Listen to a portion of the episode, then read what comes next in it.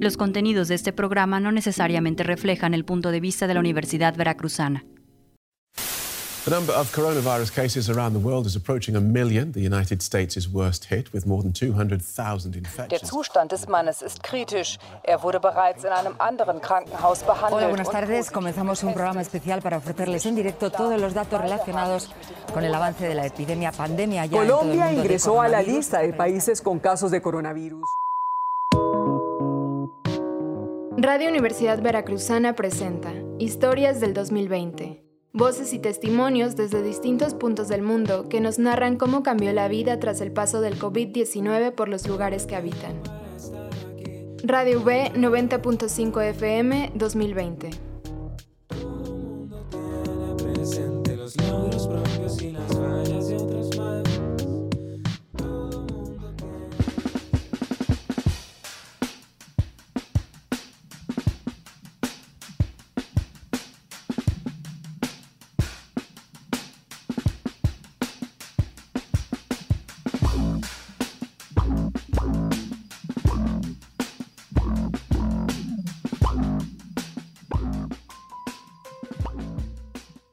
Hola, ¿qué tal? Bienvenidos, bienvenidas a Historias del 2020. Soy Antulio García. Agradecemos mucho que nos acompañe esta tarde. Durante las últimas semanas, uno de los países que se ha convertido en referencia por el número de contagios y de muertes en el mundo ha sido Estados Unidos. Y es de Austin, en Texas, la historia que llega el día de hoy. Escucharemos y conoceremos la historia de este 2020 de Joali Rodríguez, una mexicana que se encuentra estudiando su doctorado, que es lectora musical y que nos cuenta de propia voz quién es, qué hace y cómo es el lugar donde vive. Bienvenidos a Historias del 2020 por Radio Universidad Veracruzana en el 90.5 de FM y conozcamos quién es Joali. Historias del 2020. Eh, me llamo Joali Rodríguez y llegué a Estados Unidos hace seis años, en 2014. Vine a hacer el doctorado aquí en Austin en estudios latinoamericanos y antropología social y estoy por terminar ya el próximo año. Austin es un lugar, es una ciudad muy interesante porque es una ciudad muy joven en el sentido que hay muchos estudiantes eh, de la universidad, muchos estudiantes internacionales de todas partes del mundo. Eso es algo que me gusta porque en las clases pues tienes estudiantes de América Latina, pero también de otros continentes, de África, de Europa, entonces, de Asia, entonces eso enriquece mucho. No solo la vida estudiantil, sino también afuera. Hay, en aquí en Austin hay mucha población migrante también. Entonces hay mucha comunidad latina, restaurantes mexicanos, bares, fiestas, muchos eventos donde afortunadamente te hacen sentir un poco como en casa, aunque estés lejos de ella. Por la comida no me preocupo mucho, aunque los, los sabores son distintos, pues aquí sí puedo encontrar para comer antojos como tortas, tacos, las cosas que normalmente se le antojan a una en México. Lo que más me gusta de aquí, pues son, es la comunidad que he encontrado, eh, sobre todo gente latina y gente de color, a lo que se le llama gente de color, o sea, gente no blanca, y los eventos que se organizan comunitariamente, tanto de música como en general políticos, de apoyar a la gente migrante, eh, pero también hay un movimiento cultural muy fuerte, hay, hay muchos festivales de música, aquí en Austin está el South by Southwest, Austin City Limits y también está el Cine de las Américas, que es un festival de cine latinoamericano. O sea, como que hay mucha eh, oferta cultural a nivel de música y de cine y de exposiciones de arte. Hay varios museos. Lo que no me gusta es que sigue siendo una ciudad muy segregada. Normalmente la población de color, o lo que se le llama población de color, o sea, gente no blanca, vive en los suburbios. Entonces, si estás alrededor de la universidad, pues mayoritariamente va a ser gente blanca. Y no me gusta el racismo y la discriminación que existe, sobre todo bajo el gobierno actual de Trump. Esas son cosas que no me gustan y que se, se sienten muy palpables incluso en, en cómo está planificada y cómo los espacios pues sí, los espacios urbanos también están llenos de intersecciones de raza, de clase, etnicidad. Historias del 2020.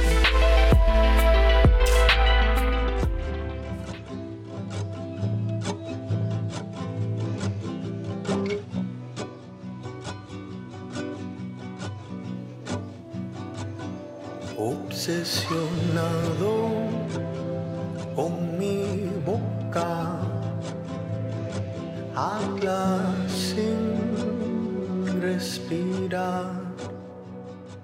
Continuamos en Radio Universidad Veracruzana en el 90.5 de FM y así como escuchábamos la historia de hace ocho días con Manuel de Santiago y la referencia que significó mediáticamente toda la información que venía de España desde finales del mes de febrero, es ahora además de estar al tanto de lo que sucede en nuestro país para muchos de nosotros quienes tenemos amigos y familiares en Estados Unidos en distintas circunstancias, siempre importante saber lo que sucede en ese país.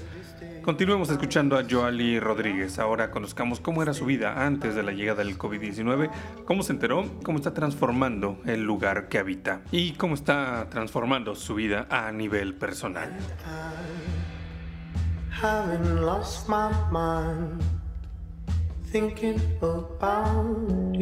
Historias del 2020 antes del COVID, pues básicamente aquí en Estados Unidos, por ejemplo, no hay no hay acceso a la salud pública, no hay un sistema de salud público, todo está privatizado, entonces la gente normalmente no puede acceder a un doctor, porque además como es privatizado es carísimo. O sea, si no tienes seguro, puedes en una sola visita al doctor, por algo mínimo, puedes pagar hasta 800 mil dólares solo por media hora de estar en el doctor. O sea, son sumas inconcebibles para la gente eh, de clase trabajadora, migrante, que no tiene documentos. Entonces esos problemas se viven día a día en acceso a la salud, acceso a la escuela también, a la universidad por lo mismo, porque no, eh, incluso la educación pública, entre comillas, aquí, la gente también tiene que pagar colegiatura y son carísimas. Entonces muchos estudiantes lo que hacen es trabajar y estudiar, pero además piden préstamos para pues para pagar la universidad y que lo pagan por el resto de su vida, aún siendo ya adultos mayores. Entonces hay mucha desigualdad en acceso a pues a derechos básicos como salud, educación y hace muy desigual a la sociedad.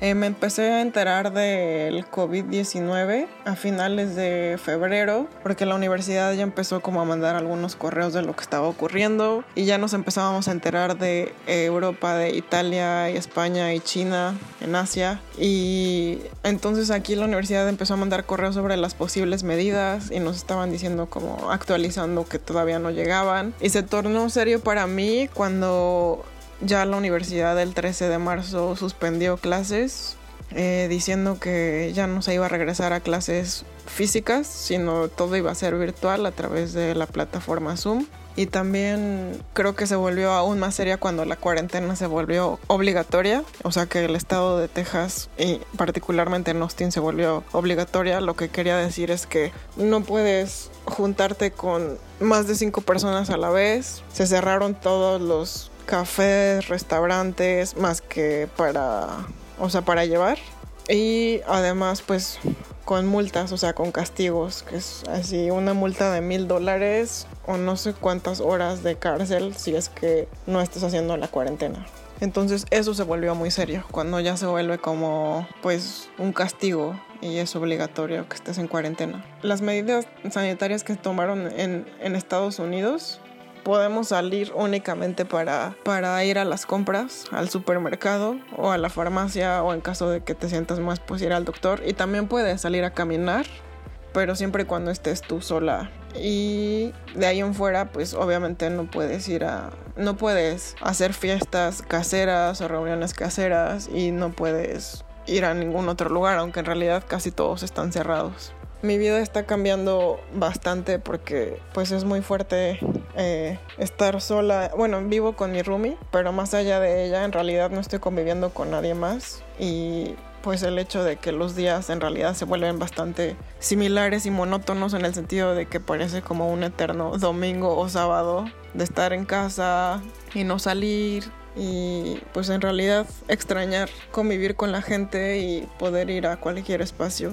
Lo que he estado haciendo mucho es escribir un diario, escribir más sobre lo que siento. También estoy cocinando mucho, cosa que generalmente cuando estoy en clase y en la escuela y en mis actividades, en mis actividades normales no tengo tiempo para dedicarle tanto tiempo. O sea, sí cocino para mí, pero no como ahora. Entonces, estos días estamos cocinando con mi roomie con más tiempo, incluso haciendo pan, intentando cocinar más saludable, entonces eso lo agradezco. También yo he estado así junto con mi roommate, sobre todo ella más, pero también como dedicarle más tiempo a plantas, jardinería, tenemos muchas plantas en la casa, entonces cuidarlas, cuidar el pasto, cortar el pasto, las plantas que hay, eso lo he estado haciendo y también escuchando mucha música. He escuchado muchos de los viniles que tenía, que tengo aquí en casa, pero que tenía muchos años que no escuchaba, haciendo playlist para esta temporada. He estado meditando mucho, también hacer como ejercicio en la casa, porque normalmente antes iba afuera a un lugar para hacer ejercicio, pero ahora eh, estoy intentando hacer una rutina de ejercicio en casa. Pues siento que hay mucho miedo aquí en Austin y en Estados Unidos porque está creciendo demasiado el número por día y tomando en cuenta las pues la estructura de Estados Unidos como país y de lo que mencioné anteriormente de racismo, de clasismo, de xenofobia, de acceso a salud y educación que en realidad son privadas. Creo que hay mucho miedo, entonces eso se siente en la comunidad y a nivel de amigos y creo que eso es de lo que tenemos que intentar de alguna forma subvertir al seguir conectados a pesar de el distanciamiento social, buscar cómo conectarnos de otras formas.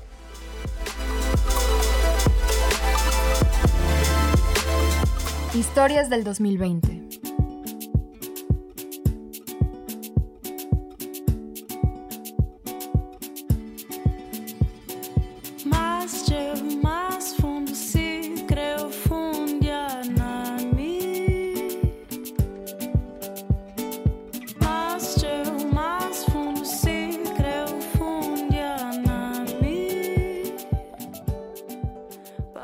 Continuamos en Historias del 2020 a través de Radio Universidad Veracruzana en el 90.5 de FM y también en Internet.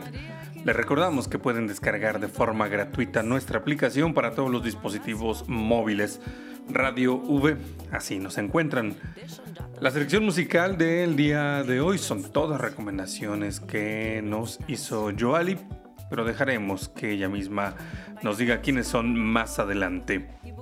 Ahora, escuchemos el punto de vista de Joali respecto a los medios de comunicación, el trabajo que estos están realizando, la perspectiva que ella tiene del actuar del gobierno de Estados Unidos ante esta pandemia y una, digamos, comparación con lo que sucede en nuestro país. Continuamos en Historias del 2020 a través de Radio Universidad Veracruzana.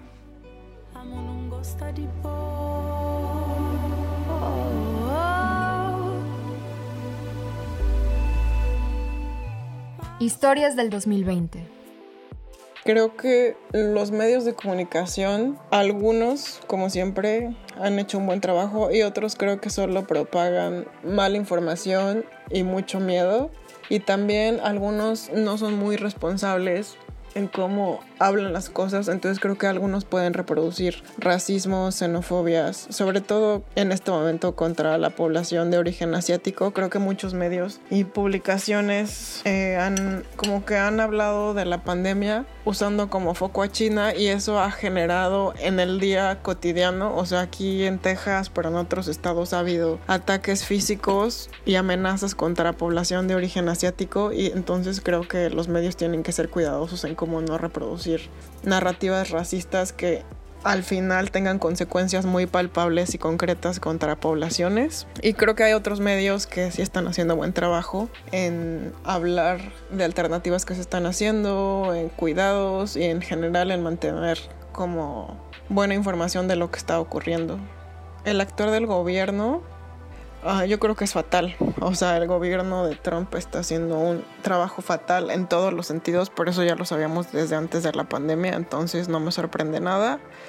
O sea, tan solo que no hay seguro médico, eh, que no hay suficientes médicos, algunas enfermeras incluso se están quejando que no tienen ni siquiera acceso a tapabocas para ellas estar protegidas. Eh, entonces incluso las personas de, que están dentro de, de la estructura de la salud no están teniendo los cuidados adecuados. Nueva York se salió de control. Nueva Orleans también se salió de control. O sea, hay focos específicos en Estados Unidos que están agravados, pero eso también es parte de una estructura histórica de cómo se ha manejado la salud aquí en Estados Unidos, eh, la migración.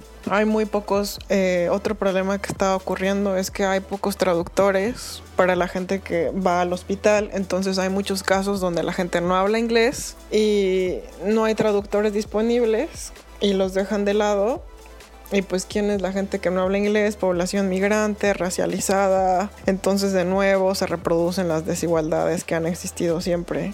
Eh, por el caso de migrantes latinoamericanos, igual y hay algunos traductores de español, pero ¿qué sucede con la población migrante que habla una lengua indígena? Pues no hay. Entonces, creo que el gobierno de Estados Unidos está haciendo un pésimo trabajo, pero no me sorprende nada porque Trump está ahí.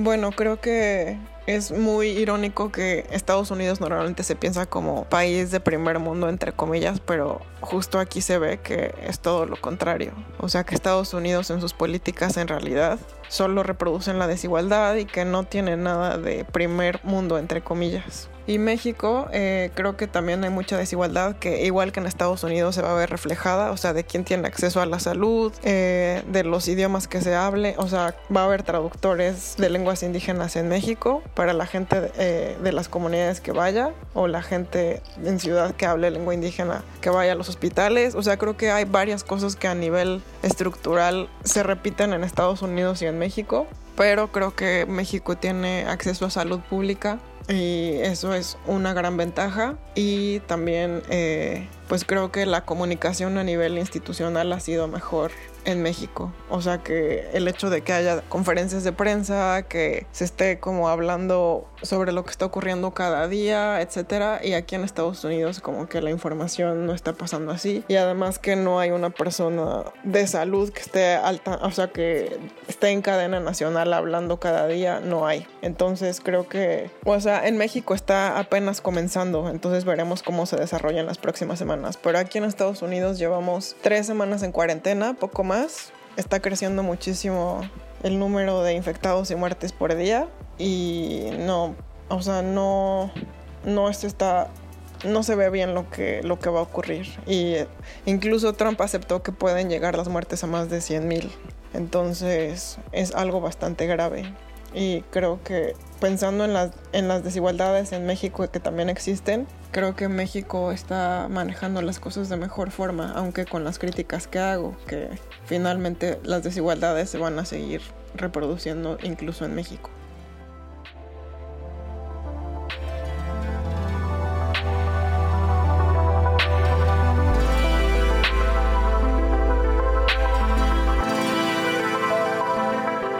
Historias del 2020.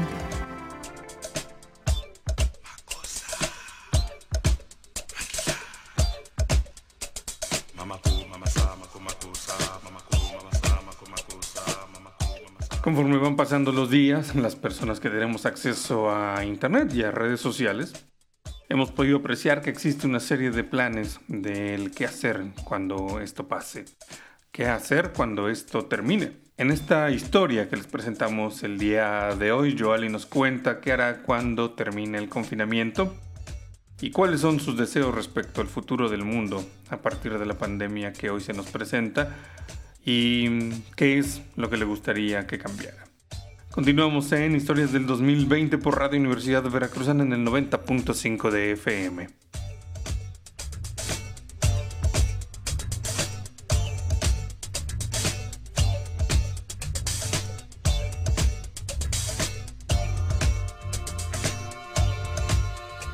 Historias del 2020. Me gustaría que algo sí cambiara. O sea, no sé si va a cambiar algo, pero me gustaría que sí cambiara algo, eso sería como lo utópico. O sea, me gustaría que esto nos haga dar cuenta del sistema capitalista y racista en el que vivimos y que ya no podemos seguir viviendo y que la importancia de lo, de lo colectivo, de organizarse, de acceso a derechos básicos como la salud, la educación, etcétera. Pero no sé si van a cambiar las cosas, en realidad. Eh, me preocupa justo eso, las desigualdades que se están agudizando ahora o se están reproduciendo porque ya existían y me preocupa cómo van a estar las poblaciones más vulnerables en México y aquí en Estados Unidos, que normalmente es la gente racializada, de clase baja, etc. Entonces eso me preocupa mucho. Y también me preocupa otros efectos como por ejemplo las mujeres que ahora están pues en cuarentena y están con sus abusadores. Entonces hay mucha violencia doméstica, ya hay casos de feminicidios. Entonces esas son otras como consecuencias del confinamiento y habría que pensar, repensar qué es lo que pensamos con estar a salvo, porque para muchas mujeres no es estar a salvo en casa cuando estás con tu agresor.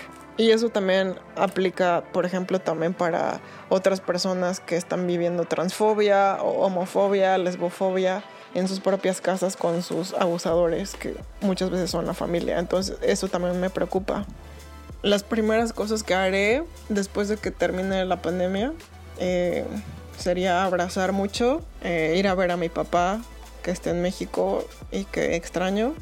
Y sí, abrazar y estar con la gente que quiero. Pues creo que abandonaría, pues y no estar tanto tiempo en casa.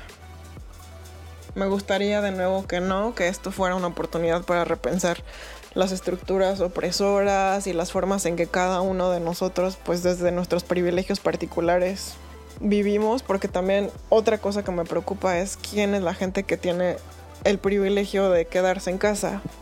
O sea, la gente que tiene el privilegio de quedarse en casa es gente que puede trabajar desde casa o que pues sí tiene eh, un salario establecido que no afecta. Pero mucha de la gente, y normalmente es la gente de clase trabajadora, es la gente que sigue yendo al trabajo, como la gente de limpieza, los campesinos y las campesinas, eh, trabajadoras domésticas, además de los doctores, ¿no? Entonces siento que, o sea, la gente de construcción, aquí en Estados Unidos veo que los albañiles y demás siguen trabajando, eh, las personas de limpieza y casi todas son población pues negra o latina. Entonces, y eso también sucede en México. O sea, ¿quién se puede dar el lujo de quedarse en casa y quién sale? Entonces, eso también es una preocupación de cómo va a pegar esta epidemia a la gente que siempre ha sido como oprimida, pues se van a ver en los números y cantidades.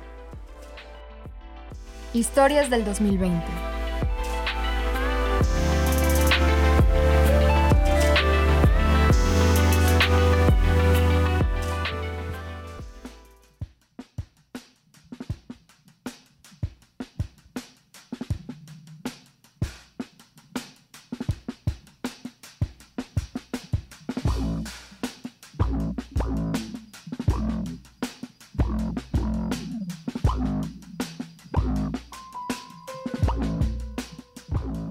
Agradecemos a Joali Rodríguez por el tiempo, por las palabras, por la entrevista y nosotros también le agradecemos a toda la gente que nos escucha a través de Radio Universidad Veracruzana en el 90.5 de FM en este tercer capítulo de Historias del 2020. Esta serie que recopila historias, palabras, anécdotas de mexicanos, de mexicanas que se encuentran en diferentes puntos del mundo.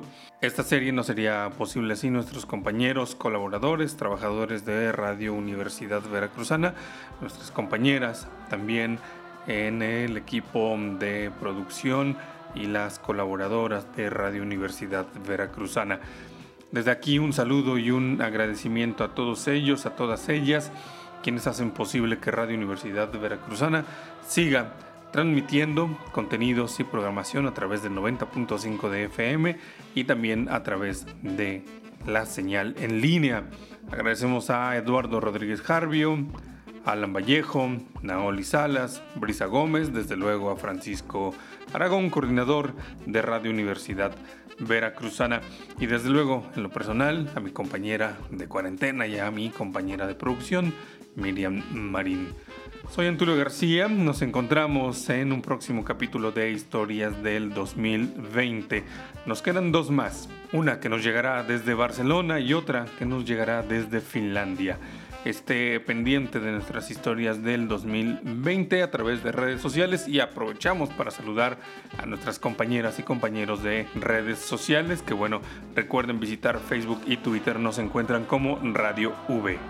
Nos vamos con recomendaciones que nos dejó Joali Rodríguez, que leer y que escuchar durante esta cuarentena. Nos encontramos en ocho días, que tenga usted muy buena tarde. Historias del 2020.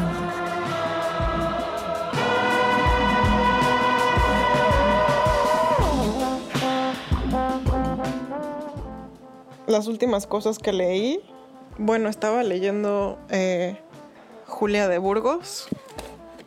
Eh, les recomiendo leerla. Bueno, ese es un libro en español que estaba leyendo y que me gustó mucho. De música, hice una playlist que se llama eh, Música para apapacharse. Por si la quieren escuchar, está en, en Spotify. Se llama Música para apapacharse, cerrar los ojos y disfrutar, o también para bailar a todo volumen. Pero si buscan música para papacharse mi usuario Joali Rodríguez hizo una playlist justo para estos días y ahí y es una playlist bastante larga y ahí puse varias canciones. Pero pues les recomiendo, por ejemplo, en estos momentos y muy ad hoc, lamentablemente, eh, les recomiendo a Manu Dibango, que falleció por el COVID-19 y que pues era un excelente músico, compositor, hay una canción que tal vez muchos de ustedes han escuchado, que es Soul Makosa, eh, pero pues fue saxofonista, pianista, director de orquesta camerunés. Entonces a él se los recomiendo que lo escuchen además para honrarlo en estos días. Eh, les recomiendo a Afrocubism, es otro grupo. Les recomiendo a Mayra Andrade, una cantante que tiene una voz muy hermosa. Es de, si no me equivoco, es de Cabo Verde.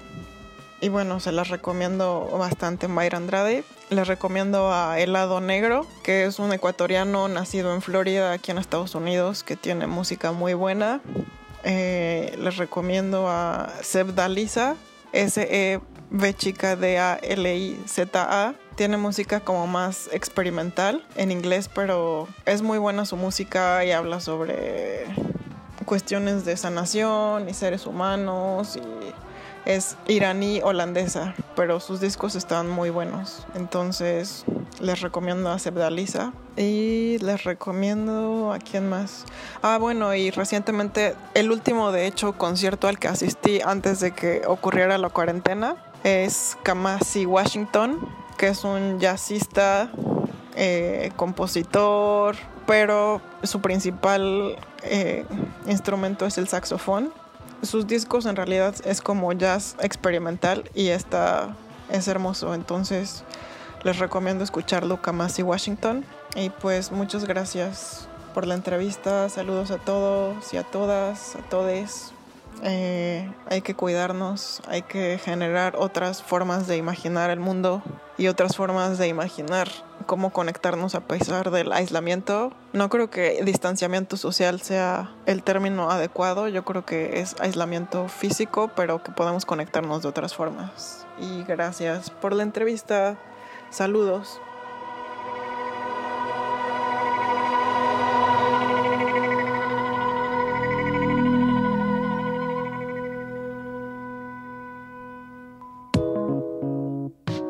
Universidad Veracruzana presentó Historias del 2020, voces y testimonios desde distintos puntos del mundo que nos narran cómo cambió la vida tras el paso del COVID-19 por los lugares que habitan.